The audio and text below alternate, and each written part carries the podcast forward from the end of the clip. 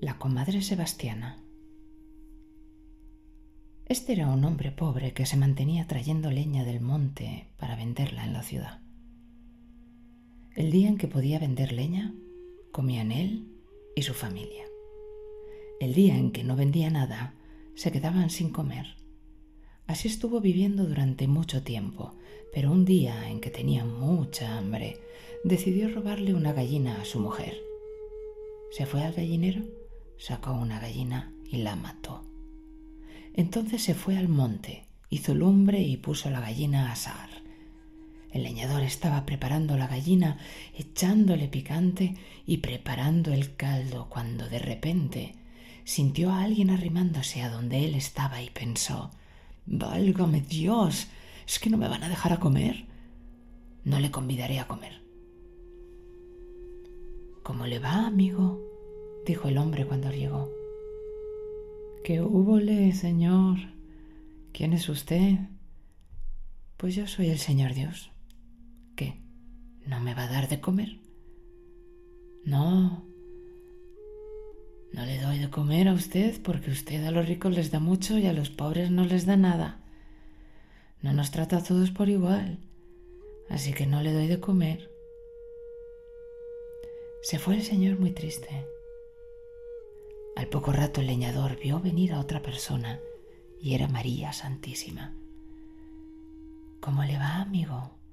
le dijo ella cuando llegó. ¿Qué húbole, amiga? ¿Quién es usted? Pues yo soy María Santísima. ¿Qué? ¿No me da de comer? No, no le doy de comer a usted porque siendo usted la madre de Jesús, ¿por qué no intercede ante su Hijo para que nos haga todos iguales, o a todos ricos, o a todos pobres? No como ahora, que a unos los hace muy ricos y a otros los hace muy pobres, y yo soy uno de los pobres. No, no la convido a mi gallina. Cuando se fue María Santísima, al poco rato vio venir a otra persona conduciendo una carreta que volaba por los aires. Era la muerte. ¿Cómo le va, amigo?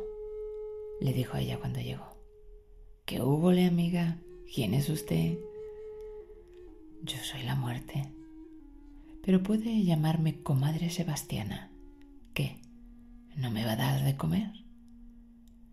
Pues si usted es la muerte, está muy flaca. A usted se la convido porque usted hace sus cosas muy bien hechas. Usted no favorece al millonario por rico, ni se ensaña, con el pobre por pobre.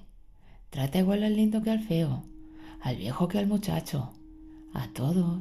Cuando les llega la hora, a todos se los lleva por igual. Y juntos la muerte y el leñador se comieron la gallina. Cuando acabaron de comer, la muerte le dijo al leñador que le pidiera lo que quisiera y él le dijo, Señora, ¿Qué quiere que le pida a usted que parece que está en tanta necesidad? Si usted quiere darme algo, deme lo que a usted le nazca. Pues voy a darte la gracia de que seas curandero. Pero te voy a advertir una cosa.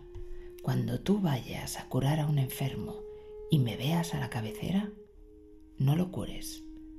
Aunque te paguen lo que te paguen, te prometan lo que te prometan, no lo cures ya ese no tiene más remedio que morir. Si me ves a los pies, cúralo con agua, tierra o polvo. Se levantará bueno y sano. Y así fue como el leñador se hizo curandero y estuvo curando a muchos enfermos.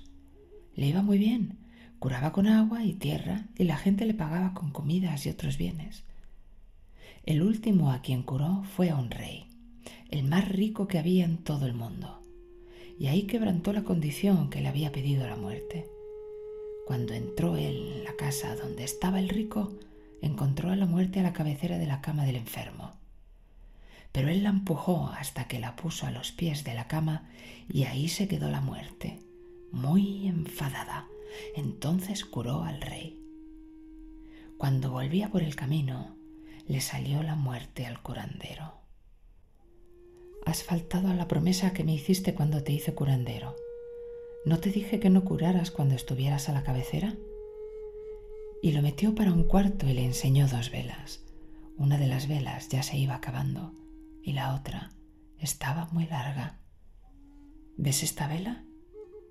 Como has faltado a tu promesa, ahora tu vela es la que debería tener el enfermo, la chiquita, y la del rey, al que has salvado por tu codicia, es la que antes era tuya, la grande.